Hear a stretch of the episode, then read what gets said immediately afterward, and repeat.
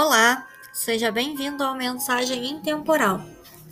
A leitura de hoje é do livro Para Uso Diário de Raul Teixeira, ditado por Joanes, página 25.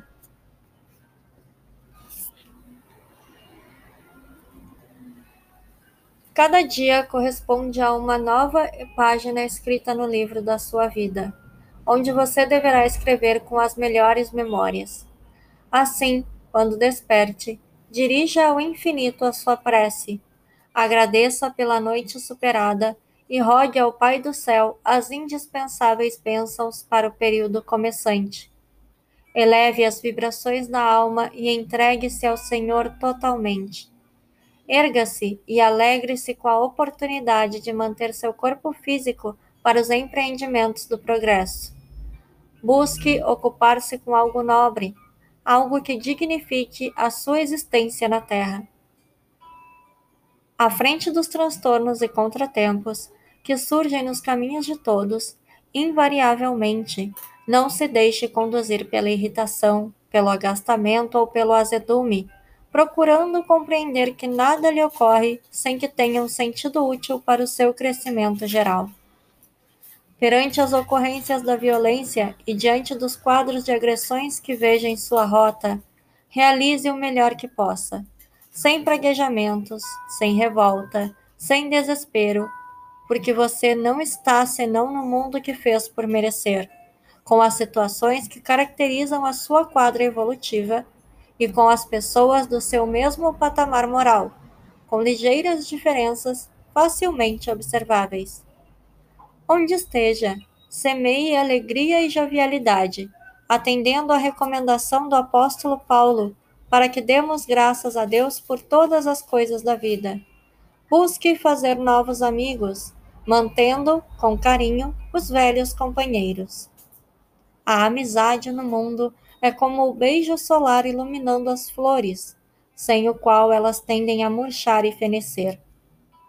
Alimente-se com moderação não é preciso passar fome, contudo, é bom que não transforme o estômago em tonel de venenosas misturas, capazes de o intoxicar, de lhe acumular indevido colesterol nas artérias ou de lhe provocar disfunções hepáticas.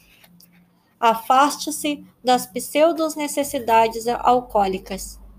O álcool de que você precisa para a digestão da divindade já fez constar do seu pro programa de produção orgânica. Fora disso, a ingestão dessa substância corresponderá sempre a consciente envenenamento que lhe perturbará a saúde aos poucos. Procure ser comedido nas brincadeiras, a fim de não constranger os amigos, gerando afastamentos e inimizades, ou para não perder seu precioso tempo com intermináveis lorotas e banalidades que lhe possam prender as horas ao visco da leviandade. Sorria, seja prazenteiro, uma vez que o Evangelho de Jesus, que você afirma conhecer, é fonte inesgotável de alegrias. E quando chegar ao fim o seu dia, vivido com maior ou menor dificuldade, ponha-se em meditação Verifique onde é que você poderia ter sido melhor, em que itens deveria ter agido melhor e, sem remorsos perniciosos, faça projetos de renovação para o dia seguinte, procurando levá-los seriamente. Ore e entregue-se uma vez mais ao Supremo Senhor, construindo dia a dia a própria felicidade, a sua própria luz.